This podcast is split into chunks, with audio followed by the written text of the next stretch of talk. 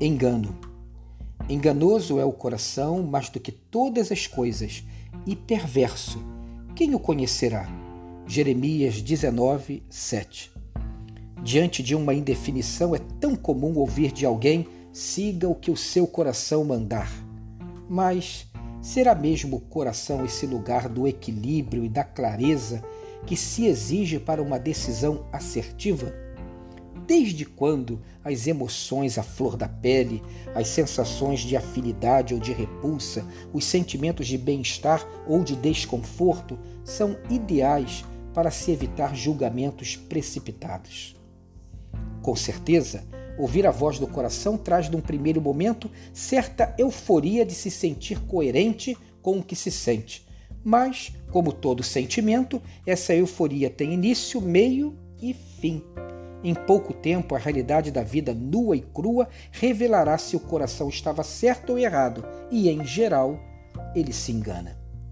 A solução também não é agir com a frieza e a precisão de uma máquina, porque não é possível arrancar o coração do peito.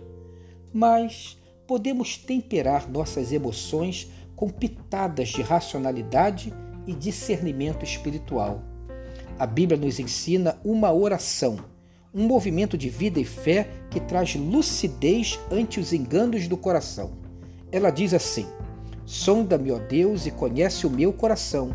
Prova-me e conhece os meus pensamentos, e vê se há em mim algum caminho mau, e guia-me pelo caminho eterno.